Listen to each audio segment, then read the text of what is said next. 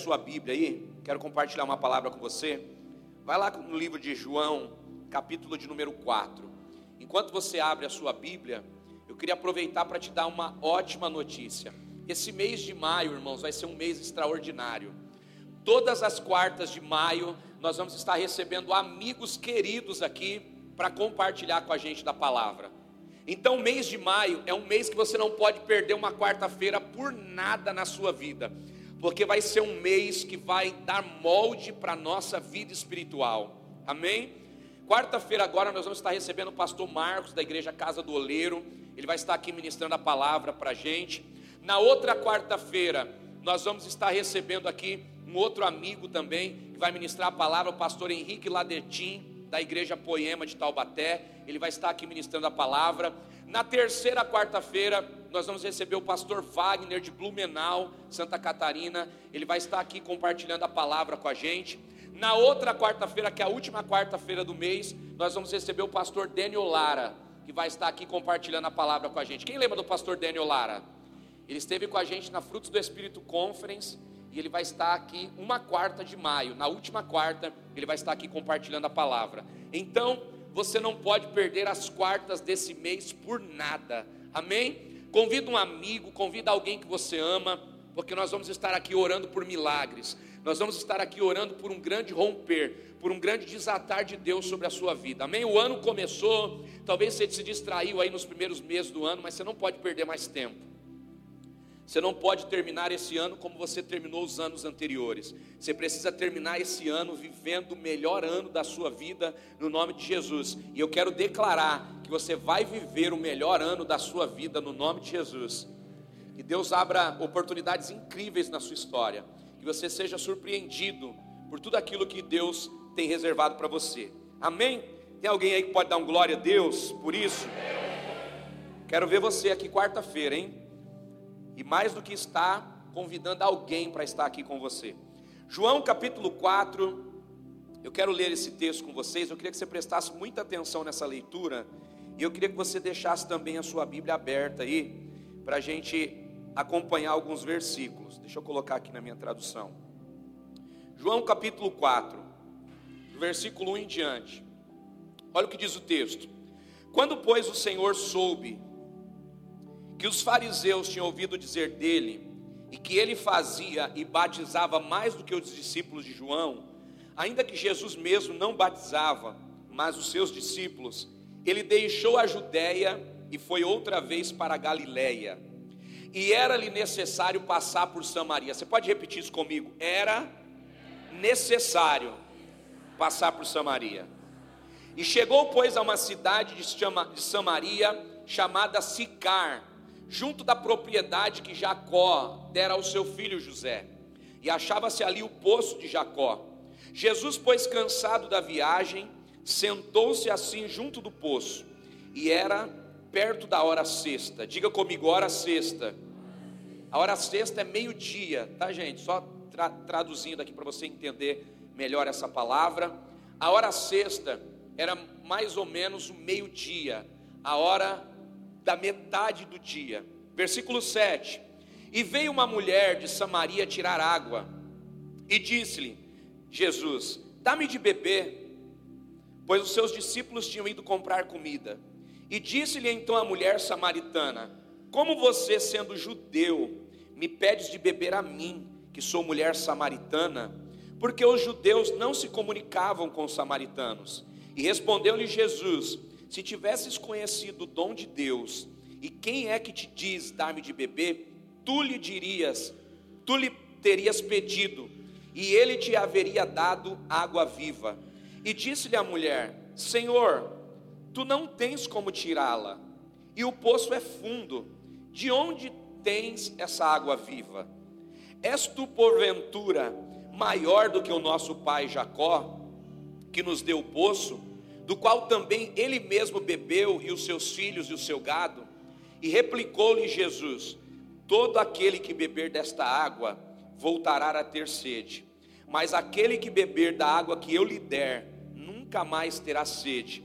Pelo contrário, a água que eu lhe der se fará nele uma fonte de água que jorre para a vida eterna. E disse-lhe a mulher: Senhor, então me dá dessa água, para que eu não tenha mais sede, e para que eu não venha mais aqui tirá-la. E disse-lhe Jesus: Vai e chama o teu marido, e vem cá. E respondeu-lhe a mulher: Eu não tenho marido. E disse-lhe Jesus: Disseste bem, não tem marido, porque você já teve cinco maridos, e o que agora tens também não é teu marido. Isso você falou com verdade. E disse-lhe a mulher: Senhor, eu vejo que tu és profeta. Os nossos pais adoravam neste monte, e vós dizeis que é em Jerusalém o lugar onde se deve adorar. E disse-lhe Jesus: Mulher, creme, a hora vem em que nem neste monte e nem em Jerusalém adorareis ao Pai. Vós adorais o que não conheceis, nós adoramos o que conhecemos, porque a salvação vem dos judeus.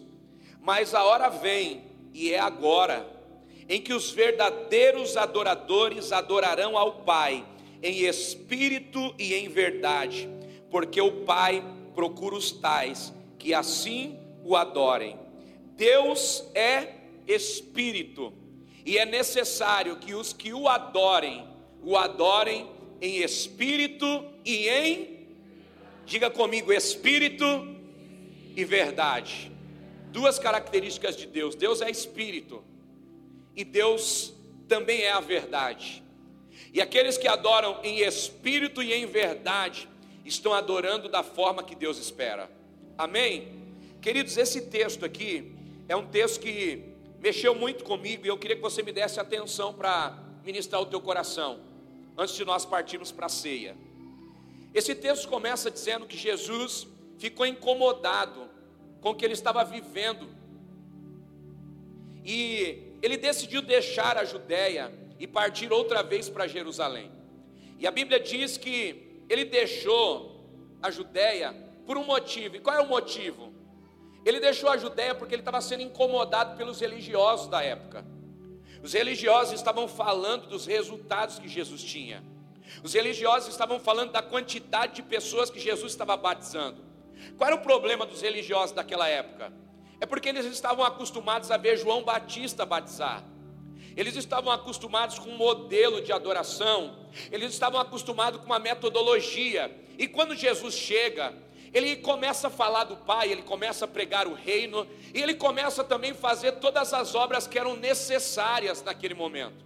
Irmãos, antes de Jesus vir à terra, havia uma quantidade de pessoas que estavam se convertendo, entendendo a palavra e se rendendo ao reino de Deus. Quando Jesus pisa na terra, começa a acontecer uma multiplicação poderosa. Imagine Jesus pregando para uma multidão de 5 mil pessoas e essa multidão desejando se batizar. Como que João Batista ia batizar todo mundo? Era impossível. Era impossível todas as pessoas irem até João para serem batizadas. Era impossível todas as pessoas seguirem uma liturgia. Então Jesus, ele vem e ele começa a estabelecer um evangelho de salvação, uma expansão do reino, uma manifestação poderosa do conhecimento da palavra do Pai. E os religiosos começaram a ficar preocupados com aquilo. E eles começaram a, a, a comentar: vocês estão vendo aí? Jesus está batizando mais pessoas do que João. Olha só, ele está aí com uma nova metodologia, está pregando uma mensagem nova. Os nossos profetas falavam da lei, falavam da Torá, ele está pregando aí o reino. O que, que é o reino? Ele está aí pregando uma nova mensagem, falando que é o Filho de Deus, pregando sobre o reino que vai vir. E isso começou a chocar eles. Sabe o que Jesus fez? Jesus saiu da Judéia. Jesus saiu da Judéia porque as pessoas estavam falando dos resultados dele. Sabe qual é a diferença dos adoradores e dos religiosos? É que os religiosos, eles contabilizam os resultados, e os adoradores estão preocupados em tocar o coração do Pai. Os religiosos estão sempre se preocupando com o que está acontecendo, e os adoradores estão sempre preocupados em tocar o coração de Deus. Deixa eu te dizer uma coisa, querido: tem muita coisa que a gente pode fazer que dá certo, mas que Deus não está mais presente. E tem muita coisa que a gente faz que não acontece, mas não acontece tendo Deus. Pastor, dá um exemplo. Eu vou te dar um exemplo claro, bíblico. Amém? A Bíblia diz, irmãos, que Moisés estava com o povo no deserto. E chegou uma hora que o povo estava com sede, eles precisavam de água. E Deus falou com Moisés: Moisés, fala com a rocha, porque vai sair água. E sabe o que aconteceu, irmãos? Moisés foi para a rocha e falou com a rocha: saiu água? Diga comigo, não. Mas Deus estava com ele. Saiu água? Não. Mas Deus estava com ele. Só que Moisés ficou inconformado com aquilo. Ele falou com a rocha, não saiu água, ou seja, não aconteceu o resultado que ele queria, e ele se irritou. Aí sabe o que ele faz? Em vez de esperar Deus fazer, em vez de esperar o tempo de Deus, ele pegou o seu cajado, cajado esse que ele usou para abrir o mar vermelho, cajado esse que ele usou para trazer livramento e cura para o seu povo, cajado esse que ele usou para jogar na terra e se transformar numa serpente para representar a autoridade de Deus sobre a vida de Moisés. A mesma ferramenta que foi usada para promover Moisés foi a mesma ferramenta que foi usada para que Deus rejeitasse Moisés. Sabe o que Moisés fez com aquele cajado? Feriu a rocha, saiu água, diga comigo, saiu, mas Deus já não estava mais presente. Qual é o problema? É que nós podemos fazer coisas que não acontecem e estarmos com Deus e fazermos coisas que dão resultado, mas Deus não está mais presente. A nossa vida não pode ser pautada em resultados, queridos. A nossa vida precisa ser pautada em propósito. A nossa vida precisa ser pautada na vontade de Deus. Talvez você está fazendo algumas coisas na sua vida, não está vendo resultado. O fato de você não estar vendo resultado não significa que Deus não está com você. Talvez Deus está te fazendo passar um processo da espera.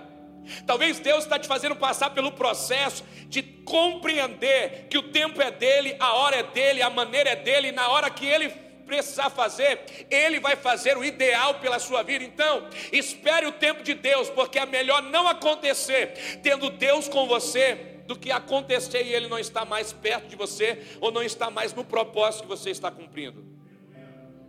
Sabe, queridos, Jesus precisou sair da Judéia, por quê? Porque as pessoas estavam falando de resultados e não estavam falando de propósito. E Jesus saiu daquela cidade. Diga para quem está do seu lado: cuidado, para não ficar em ambientes onde Jesus não está mais. Cuidado para não estar buscando resultados que Jesus já não quer mais que você tenha. Cuidado, se preocupe com o propósito que Ele tem para a sua vida, não com os resultados que você espera. Quantos estão entendendo isso aqui? Está fazendo sentido para você? O texto diz, irmãos, que era necessário Jesus passar por Samaria. A pergunta é: por que era necessário Jesus passar por Samaria? Era necessário Jesus passar por Samaria porque ele tinha um encontro com uma mulher. Jesus precisava transformar a vida de uma mulher. O texto que nós lemos diz que perto da hora sexta, ou seja, perto do meio-dia, aquela mulher todos os dias ia tirar a água do poço. Só que o que o texto está nos dizendo, a hora sexta, o texto está nos dizendo que essa hora não é a hora ideal para tirar água. Pergunte por quê? Porque meio-dia o sol está muito quente, não é hora de carregar cântaro na cabeça, não é hora de fazer esforço para tirar a água do poço. A pergunta é: por que aquela mulher está lá meio-dia tirando água do poço? Ela está lá porque ela está se escondendo, ela está lá porque ela é uma mulher que a cidade comenta, ela está lá escondendo as suas dores, ela está lá escondendo as suas frustrações, ela vai em um horário onde ela não é incomodada pelas outras mulheres. Só que Jesus se antecipou. O texto diz, irmãos, que Jesus indo em direção a Jerusalém, era necessário ele passar por. Qual era a hora que a mulher ia para o poço tirar água? Diga comigo, meio-dia. Vocês estão aqui, gente? Amém? Qual era a hora que ela ia tirar água? Amém. Glória a Deus. E sabe o que aconteceu um pouquinho antes do meio-dia? Jesus chegou. Sabe o que ele fez, Natan? Se sentou no poço e ficou esperando. Pergunte por quê? Porque Jesus sabe exatamente a hora que ele precisa mudar a sua história. Jesus sabe exatamente o momento que ele precisa virar uma chave na sua vida. Faz assim para alguém, assim, aponta para alguém e diga assim: Deus sabe a hora exata de te socorrer. Deus sabe a hora exata de mudar a sua realidade. Talvez hoje é a hora que Deus marcou para mudar a realidade da sua vida. Talvez essa noite é a noite que Deus marcou para virar o cativeiro da tua história. Será que tem alguém aqui para dar um glória por essa palavra? Pelo amor de Deus.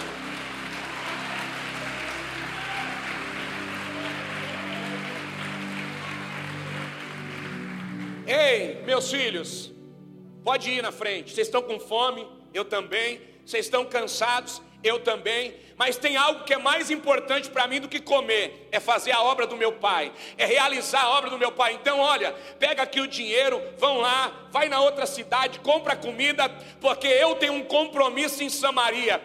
É necessário eu passar por Samaria. Sabe o que ele faz? Ele manda os discípulos para outra cidade e ele se senta no poço. Para quê? para esperar a mulher vir tirar água. Espera aí, está quase na hora, daqui a pouco ela chega. Espera aí, está faltando alguns minutos, daqui a pouco, na hora sexta, ela vai chegar, ela vai chegar com o cântaro dela, ela vai chegar com o balde dela, ela vai chegar aqui porque ela tem uma necessidade, ela tem sede, ela vai vir aqui pegar água. E quem estava esperando ela? Jesus. Porque Jesus sabia exatamente aonde você esconde as suas dores. Jesus sabe exatamente aquilo que você não fala para ninguém, porque tem dores que você esconde, tem situações da sua vida que você não compartilhou com ninguém. Tem marido que está aqui que tem dores que não compartilhou nem com a esposa. Tem esposas que estão aqui que tem dores que não compartilhou nem com o marido. Tem filhos aqui que não compartilharam dores que tem com seus pais. Mas deixa eu te dizer uma coisa: Jesus sabe exatamente aquilo que você está escondendo. Jesus sabe exatamente a dor que você guarda e não conta para ninguém. E Ele tem um dia certo, uma hora certa para mudar essa realidade na sua vida. Jesus chegou, gente. Sentou no poço. A mulher chegou. Jesus olha para ela e diz assim: Ei, você pode me dar de beber? Jesus olha para ela e diz: Você pode me dar de beber? Mas espera aí, como? Você é judeu, eu sou samaritana. Como que você está pedindo para mim água? Você não sabe que os judeus não falam com os samaritanos? E Jesus olhou para ela e disse assim: Olha, se você soubesse quem é que está falando com você, era você que estaria me pedindo água, e eu lhe daria água viva. Porque a água que você pode tirar do poço é uma água que você vai tirar e vai voltar a ter sede, mas a água que eu te der, jamais você vai ter sede. Sabe o que eu acho incrível nesse texto, irmãos? Que esse texto é cheio de chaves poderosas. O texto vai nos dando detalhes que, quando nós nos apegamos a eles, essa palavra toma um contexto totalmente diferente, totalmente poderoso. Primeiro, era necessário passar por Samaria. Por quê? Porque Jesus tinha um encontro com aquela mulher na hora certa. Segundo, a Bíblia diz que o nome da cidade era Siquém. E Siquém, quando você traduz, significa ombro. Siquém traduzido do hebraico para o português significa ombro. E é exatamente o problema daquela mulher. Ela tem sobre os ombros um peso que ela não consegue tirar. Ela tem sobre os ombros um peso que ela não consegue suportar. Sabe o que eu vim aqui nessa noite fazer? Eu vim ser profeta de Deus para a sua vida e para a sua casa, para a vida de alguém que está assistindo essa mensagem. Eu vim aqui para declarar na autoridade do nome de Jesus: essa noite é noite de trocar fardo com Jesus.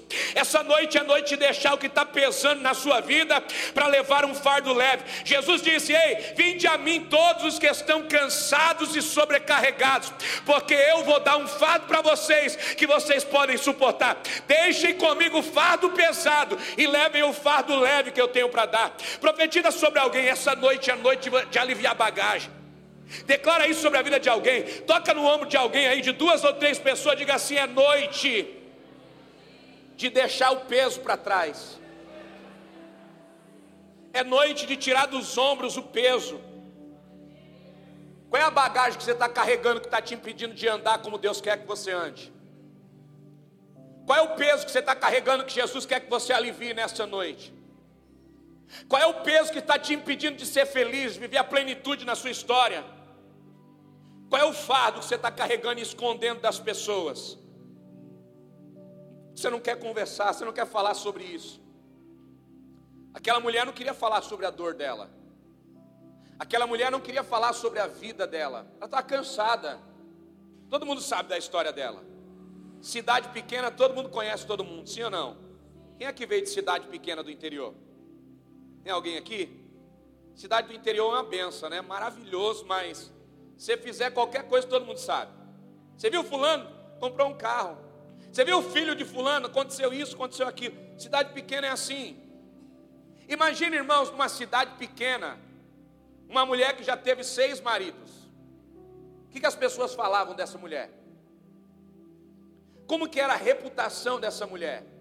Era justamente por isso que ela não ia no horário que as mulheres iam tirar água do poço, porque ela não queria ser julgada, ela não queria ser mal interpretada, ela estava cansada já de todo mundo talvez soltar uma piadinha, de todo mundo talvez fazer uma má interpretação da vida dela, então ela ia meio-dia, hora que o sol está mais quente, ninguém vai tirar água nessa hora, ninguém vai tirar água nesse momento, mas essa mulher estava lá, fazendo esforço dobrado, fazendo esforço excessivo, para quê? Para se esconder das suas dores, para se esconder dos seus problemas. Sabe, quando nós estamos nos escondendo dos nossos problemas, quando nós estamos tentando ocultar aquilo que causa dor e sofrimento na nossa vida, a gente se esforça muito mais. Mas sabe qual é a notícia boa que eu tenho para dar para vocês? Jesus Cristo está aqui nessa noite. E Ele é poderoso para mudar realidades. Ele é poderoso para aliviar fardo, Ele é poderoso para apagar as nossas transgressões, Ele é poderoso para colocar um ponto final em toda a história frustrada na nossa vida, Ele é poderoso para nos livrar de pecados que nós sozinhos não conseguimos nos livrar, Ele é poderoso para mudar realidades. Sabe o que eu acho incrível nesse texto? É que Jesus, ele chega para aliviar o peso daquela mulher. E o texto também, irmãos, nos diz um detalhe muito importante. O texto diz, irmãos, que aquela cidade chamada Siquém ou Sicá também é conhecida como cidade do poço de Jacó.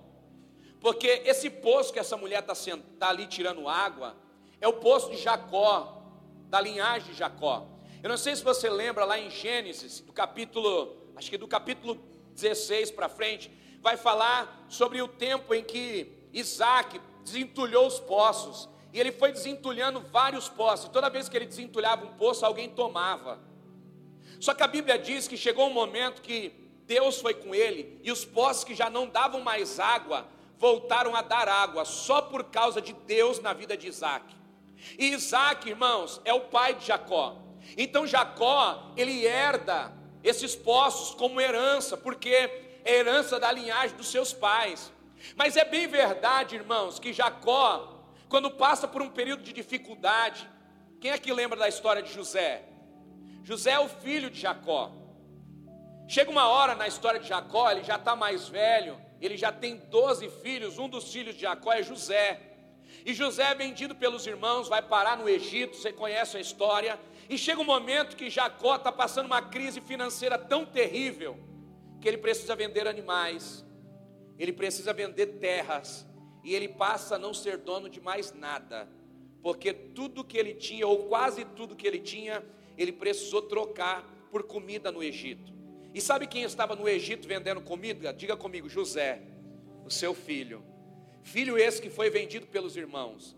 E a história nos conta, irmãos, que em algum momento José, ele conseguiu dar para sua família alimento, dar para sua família repouso, dar para sua família restituição daquilo que eles haviam perdido.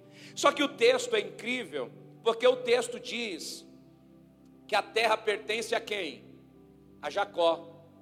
Só que na verdade nós sabemos que essas terras não pertencem a Jacó, elas pertencem a José, porque foi José que ganhou essas terras de Faraó. Mas sabe o que eu aprendo aqui, querido? Que tudo aquilo que eu perco, que Deus me deu, e eu perco por causa de uma adversidade, quando chega o tempo da restituição, Deus pode me devolver. De quem era a terra? Jacó. Para quem foi a terra? Para Faraó.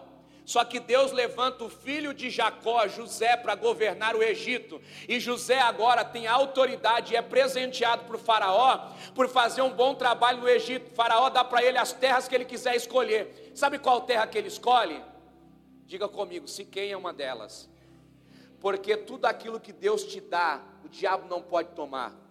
Tudo aquilo que Deus te dá, o inimigo não pode tirar. Isso aqui fala de restituição, de coisas que nós perdemos pelas provações, pelas adversidades. Mas quando chega o tempo de Deus, Deus vem com restituição sobre a nossa vida.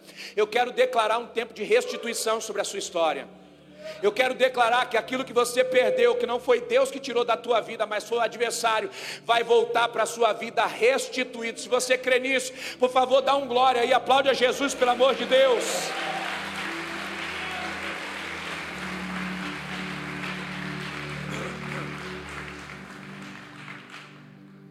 José recebeu de Jacó, seu pai, uma túnica.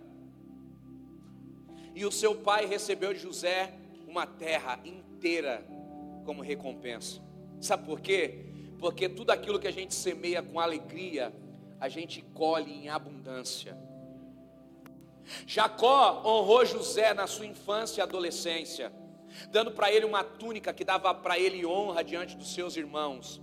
E agora José cresce, José ganha autoridade no Egito, sabe o que ele faz? Ele honra o seu pai, devolve para o seu pai as terras que o seu pai perdeu, devolve para o seu pai a dignidade que o seu pai perdeu, porque tudo aquilo que a gente semeia, volta para a nossa vida em abundância. Você pode profetizar sobre alguém aí que está semeando? Diga assim: no nome de Jesus, tudo aquilo que você está semeando na vida das pessoas, na casa de Deus, vai voltar para você em abundância. Só quem crê, por favor, e recebe essa palavra, diga: Eu creio, eu tomo posse. Na minha vida vai haver restituição. Vamos voltar para o texto aqui, gente, para a gente finalizar. A Bíblia diz que aquela mulher olha para Jesus e diz assim: Senhor, como que você vai tirar água? Você não tem balde, você não tem cântaro, o poço é fundo. Como você vai fazer para pegar água? Aquela mulher tinha cântaro, tinha balde, mas não tinha o que Jesus tinha. Ela não tinha alegria. Jesus queria dar alegria para ela. Sabe qual é o nosso problema? Às vezes nós nos escondemos atrás de coisas que nós temos. Às vezes nós nos apegamos a coisas e nós deixamos de nos apegar àquilo que de verdade falta na nossa vida. Aquela mulher tinha cântaro, tinha balde, mas não tinha alegria. Jesus não tinha balde, não tinha cântaro, mas tinha a alegria que aquela mulher precisava. Às vezes nós estamos valorizando coisas, estamos nos escondendo atrás de coisas, estamos nos escondendo atrás de títulos, estamos nos escondendo atrás de coisas, só para tentar maquiar, só para tentar tapiar uma alegria que está faltando na nossa história. Eu quero declarar no nome de Jesus: as coisas não vão ocupar o lugar da alegria verdadeira na tua vida. Vai voltar a ter alegria na tua casa, vai voltar a ter alegria no teu casamento, vai voltar a ter alegria na tua vida familiar, vai voltar a ter alegria no teu trabalho, vai voltar a ter alegria no teu ministério, vai voltar a ter alegria no teu serviço para Deus, porque essa noite é uma noite que Deus está derramando alegria virtude sobre os seus filhos, para a glória do nome dEle. Vai voltar a ter alegria na tua casa.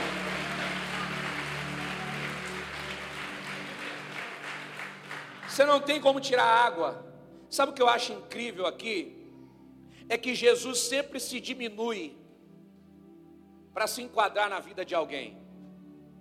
Deixa eu te fazer uma pergunta, eu sei que você é inteligente. Quem precisa de água aqui? Jesus ou a mulher? Quem precisa de água aqui, gente? Jesus ou a mulher? Mas quem é que pede água? Ele precisava? Mas ele está pedindo por quê? Porque ele quer se relacionar com ela. Quem precisa de água é ela. Mas Jesus se diminui para poder se encaixar na vida daquela mulher. Você pode me dar um pouco de água? Mas como que você, judeu, pede água para mim? Eu sou samaritana. A gente não se fala. Em outras palavras, Jesus está dizendo, não se falava até hoje. Só que agora eu estou mudando uma realidade. Porque agora não existe padrão dos adoradores. Eu estou quebrando os padrões. Agora eu estou unindo povos, tribos, reinos e nações, para que todos celebrem o nome do Senhor. Eu não sei se você percebe esse momento que nós estamos vivendo, irmãos. É o momento onde Deus está usando pessoas de todos os tipos. Deus está usando pessoas de terno, Deus está usando pessoas sem terno. Deus está usando pessoas que têm um perfil padrãozinho, que todo mundo diz esse padrãozinho é ideal, mas Deus também está usando pessoas que têm um padrãozinho que as pessoas dizem esse padrão não é o ideal. Sabe por quê? Ele está usando tudo e todos para que o nome dele seja glorificado. Ele está usando os sem tatuagem, ele está usando os com tatuagem, ele está usando os branquinhos, está usando os moreninhos, os pretinhos, os amarelos, ele está usando todo mundo, sabe por quê? Porque chegou a hora dele unir gerações, unir povos, porque mais importante do que um perfil é o que nós carregamos de Deus, ele está unindo todas as gerações para fazer algo incrível nesse tempo que nós estamos vivendo. Sabe a notícia que eu tenho para te dar? Jesus pode usar a tua história para fazer algo incrível na geografia geografia onde você está plantando, não importa como você está, não importa a condição que você tem, se você der lugar, Ele usa a tua vida para fazer algo incrível, Ele usa a tua história para fazer algo sobrenatural. Quantos estão entendendo isso aqui nessa noite? Ah, meu Deus! Ele pode mudar a tua história, Ele pode usar você. Ah, não, Deus não usa pessoas assim, irmão. Vamos para a Bíblia. O missionário que mais Deus usou era preso. Paulo foi preso por causa da religião. Foi o missionário que mais Deus usou. O salmista, que escreveu a maioria dos salmos, passou por momentos de depressão, caiu, estava em queda, mas Deus usou ele. Sabe o que nós precisamos entender? O Evangelho não tem a ver com característica, o Evangelho tem a ver com condição condição de alguém que tem o caráter transformado por Cristo. E porque tem o caráter transformado por Ele, agora pode se levantar para fazer a diferença. Se o nosso caráter for transformado por Ele, nós podemos nos levantar para fazer a diferença. Amém? Essa é a vontade de Deus para a nossa vida. Jesus se aproxima daquela mulher e agora Jesus entra na ferida. Qual ferida? Na ferida que aquela mulher está carregando. Ele diz assim: Olha, a água que você tem, que você bebe, você volta a ter sede, mas a água que eu tenho, você nunca mais vai ter sede, porque essa água é uma água viva, que vai transformar você em uma fonte. Aí tocou. Sabe o que ela disse? Senhor, então me dá dessa água. Sabe por quê? Porque se você me der dessa água, nunca mais eu volto nesse poço. Se você me der dessa água, nunca mais eu vou precisar vir aqui nesse sol quente buscar água. Me dá dessa água, eu quero dessa água. Me dá dessa água viva. Onde tem essa água? É porque eu quero ela. E Jesus falou: Você quer? Então eu vou te dar. Então vai lá, busca o seu marido, que aí eu vou te dar dessa água. Ela disse: Meu Senhor, eu não tenho marido. Aí Jesus falou: A única coisa que é verdadeira que você falou até agora é isso.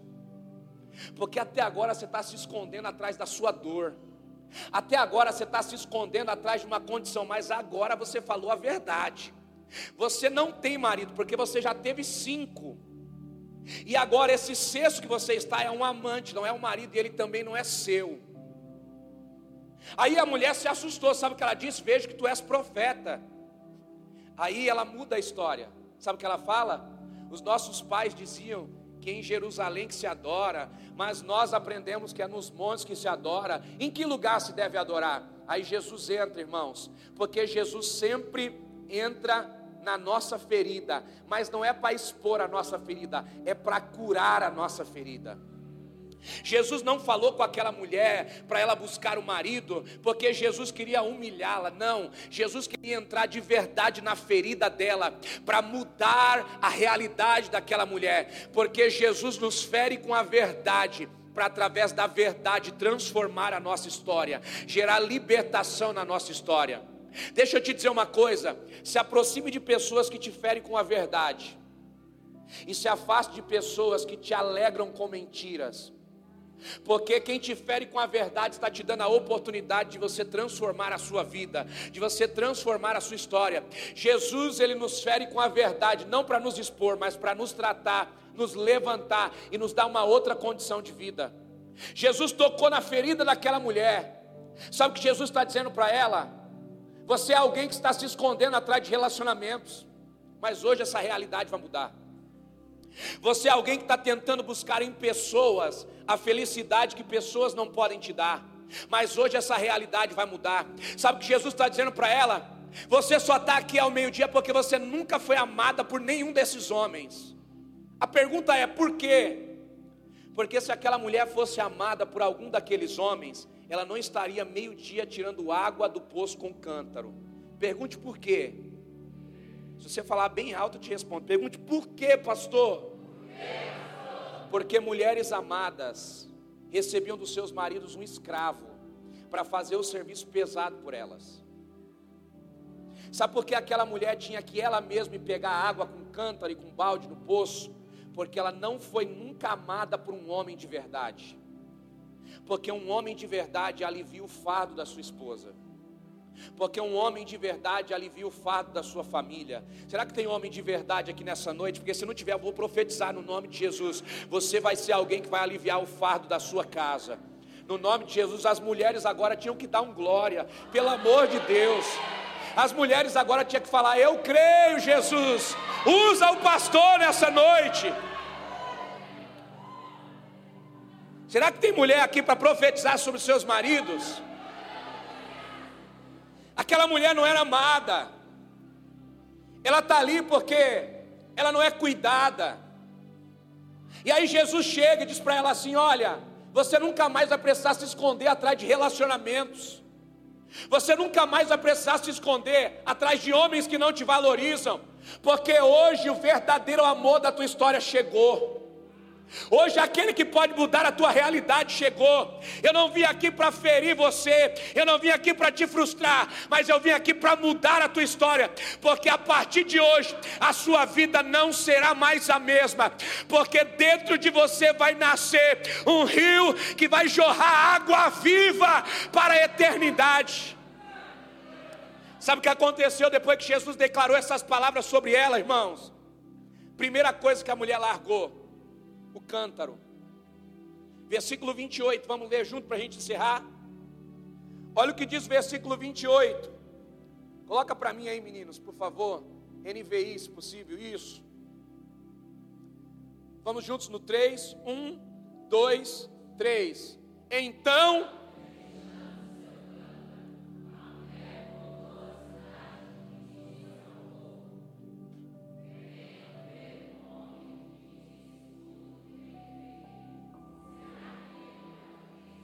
Só até aí, volta no 28 para mim. O que, que a mulher deixou? Mas não era o cântaro que ela estava valorizando? O que, que ela tinha que Jesus não tinha?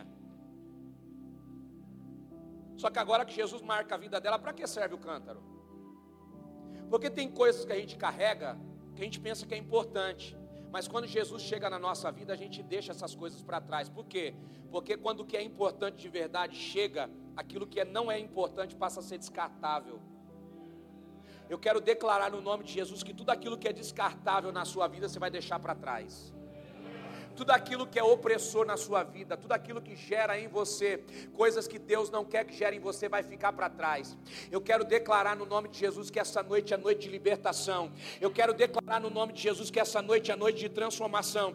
Eu quero declarar no nome de Jesus que essa noite é noite para você sair daqui leve, para viver o plano de Deus para a tua vida, porque servir a Jesus não é pesado, servir a Jesus é leve, porque Ele troca conosco todos os dias o fardo, Ele pega o fardo pesado e nos dá um fardo leve, mas para isso nós precisamos estar no centro da vontade dEle. Sabe o que aquela mulher fez? Largou para trás o cântaro. E sabe para onde ela foi correndo? Para os homens. Pergunta para essa pessoa linda que está do seu lado: quem você acha que foram os primeiros homens que ela foi procurar? Ei, não preciso mais de você.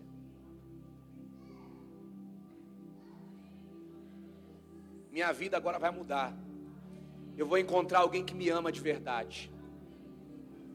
Eu encontrei o amor da minha vida. Ele marcou a minha história. E agora eu não preciso mais desse relacionamento que está acabando com a minha história. Ela foi para os homens. Ela deixou tudo, irmãos. Sabe quanto tempo demorou a transformação daquela mulher? Diga quanto? Um encontro com Jesus. Porque um encontro com Jesus muda a nossa vida por completo. Um encontro com Jesus é poderoso para mudar a nossa realidade definitivamente. Aquela mulher não passou pela escola dos profetas, aquela mulher não passou pela escola dos líderes, aquela mulher não passou pela mão de ninguém. Ela teve um encontro com Jesus, na mesma hora que ela teve um encontro com Jesus, ela saiu, largou tudo para trás, largou o cântaro, largou o balde. Sabe por quê? O que ela precisava de verdade não era de água. O que ela precisava? Diga comigo, felicidade.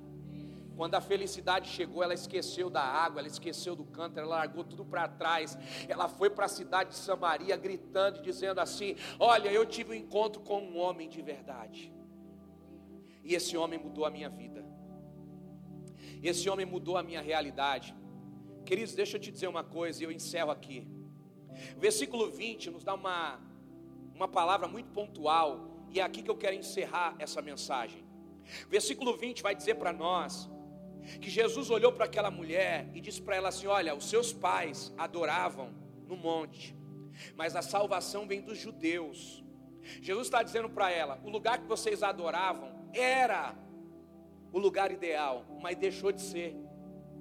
Sabe, às vezes a gente está se apegando a coisas que já não são mais uma realidade de Deus para a nossa vida, porque Jesus havia transicionado as coisas, os lugares eram importantes até Jesus vir. Quais lugares eram importantes? Diga comigo, tabernáculo, porque dentro do tabernáculo Jesus falava. A tenda de Davi era importante porque dentro da tenda Jesus falava. O tabernáculo que Moisés construiu era importante porque dentro do tabernáculo Jesus falava. Tinha a tenda, tinha a arca da aliança, tinha o lugar. O lugar era importante por quê? Porque era nesses lugares só que Deus falava. Mas o que aconteceu quando Jesus veio? Diga comigo, o lugar deixou de ser importante. E o que, passou a ser prioridade?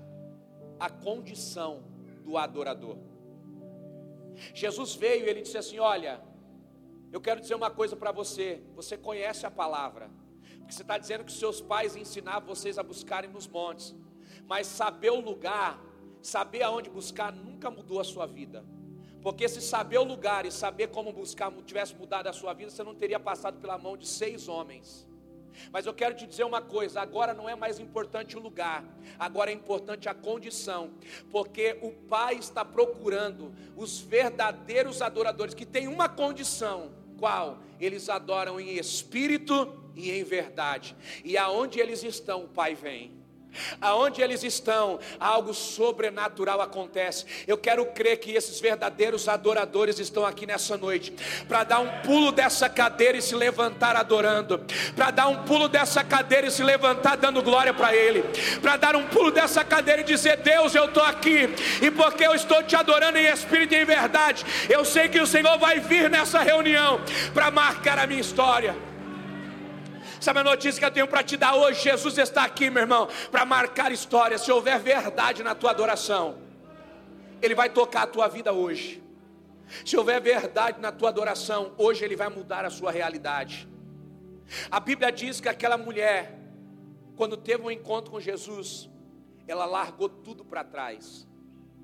E ela foi, sabe para onde? Para Samaria. A última pergunta que eu quero te fazer é: Aquela mulher não estava indo buscar água ao meio-dia para se esconder? Sim ou não? Mas por que, que agora ela vai se expor em Samaria? Alguém que estava se escondendo, alguém que não queria ser visto pelas pessoas, agora se levanta e vai se expor lá em Samaria, vai pregar Jesus em outra cidade. Sabe qual era o problema daquela mulher? O problema daquela mulher não era medo das pessoas. O problema daquela mulher era não ter força e não ter alegria para mudar a sua própria vida. Porque o que falta para muita gente não é coragem para pregar. O que falta para muita gente não é ousadia para pregar. O que falta para muita gente não é ousadia para deixar as coisas e, e anunciar o Evangelho e fazer algo novo na sua história. O que falta para algumas pessoas é a verdadeira alegria no seu coração, a certeza daquilo que elas estão fazendo para Deus. E é justamente isso que eu vim profetizar sobre você hoje. Porque Deus vai estabelecer ministérios aqui. Deus vai mudar realidades aqui. Essa noite não é qualquer noite, essa ceia não é qualquer ceia. Essa ceia é a ceia que você vai reatar o seu relacionamento com Deus. Essa ceia é a ceia que você vai relacionar-se com Deus como você nunca se relacionou antes na sua vida. Essa ceia é a ceia que Deus marcou encontro para mudar a realidade da sua história. Essa ceia é uma ceia que Deus marcou encontro para entrar na tua vida por completo e fazer sair da tua vida tudo aquilo que não está gerando o que Deus quer ser gerado na tua vida. Aquela mulher deixou a vida, desculpa a expressão, mas desgraçada para trás porque uma vida desgraçada é uma vida sem graça. Uma vida desgraçada é uma vida sem alegria, é uma vida sem paz. Aquela mulher deixou para trás uma vida desgraçada para assumir uma vida cheia de alegria. Sabe por que aquela mulher saiu da cidade dela e foi em Samaria pregar? Porque agora ela está muito mais preocupada com o futuro dela do que muito mais preocupada com o passado dela que ficou para trás. Sabe o que eu quero profetizar sobre você? Para de se preocupar com o passado que você tem e começa a se preocupar com o futuro que está na tua frente. Porque o futuro que Deus quer construir através de você vai ser muito mais prazeroso, muito mais poderoso do que o passado que você quer esconder. Deus não vai te ajudar a esconder o passado, mas Ele vai te fazer construir um futuro. Que quando você olhar para o teu futuro, nada do que aconteceu no teu passado vai ter mais sentido. Deus não pode passar uma borracha no nosso passado. Deus não tem como apagar as bobagens que a gente fez. Deus não tem como tirar da nossa vida os capítulos ruins da nossa história. Mas Ele tem condições de criar para nós um futuro tão brilhante. Ele tem condições de gerar na nossa vida capítulos tão incríveis que quando a gente olha para os capítulos anteriores, eles não façam nenhum tipo de sentido na nossa vida porque o futuro vai ser muito mais brilhante do que o passado. Quantos recebem essa palavra aqui no nome de Jesus? Levanta a sua mão mais alto que você puder. A palavra do Senhor diz que o Senhor procura os verdadeiros adoradores que o adorem em espírito e em. Aquela mulher entrou em Samaria e fez um estrago tão grande na Samaria que quando Jesus voltou em Samaria, ele não conseguia entrar na cidade porque o testemunho daquela mulher marcou uma cidade. Sabe o que eu quero declarar sobre você? O que você vai receber de Jesus não só vai marcar a sua vida, mas vai marcar o lugar onde você está. As pessoas vão começar a olhar para a tua vida e elas vão esquecer do teu passado, elas vão começar a falar do teu presente, elas vão começar a falar do que você está vivendo, elas vão começar a falar da transformação da tua vida, elas vão esquecer quem você foi e elas vão falar de quem você é, elas vão esquecer o que aconteceu e elas vão falar do que está acontecendo, porque a transformação que Deus vai fazer na tua vida vai fazer você marcar marcar a geografia onde você está, vai fazer você marcar o lugar onde Deus te plantou. A tua casa vai ser abalada pelo que você carrega. A sua família vai ser abalada pelo que você carrega.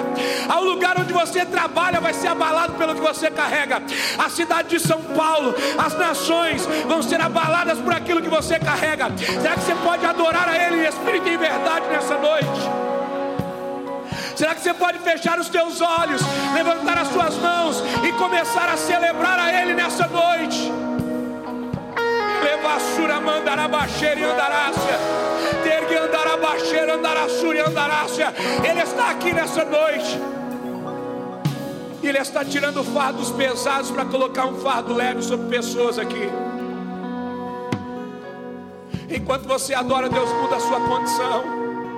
Enquanto você adora, Deus muda a tua realidade. Começa a falar com Ele aí. Começa a falar a verdade para Ele. Jesus, eu quero confessar as minhas fraquezas hoje. Porque hoje eu deixo aqui essa vida de fraqueza. Hoje eu deixo aqui aquilo que está me impedindo de ser feliz. Hoje eu deixo aqui o meu passado de frustração. E eu avanço para o futuro que o Senhor tem para mim. Olá. Muito obrigado por ter nos acompanhado até aqui. Siga o nosso perfil aqui no Spotify caso você ainda não nos siga. Ative as notificações também para não perder nenhum dos nossos podcasts. Aproveite e compartilhe esse episódio com alguém. Nos ajude a edificar a vida de cada vez mais pessoas. Deus abençoe a sua vida.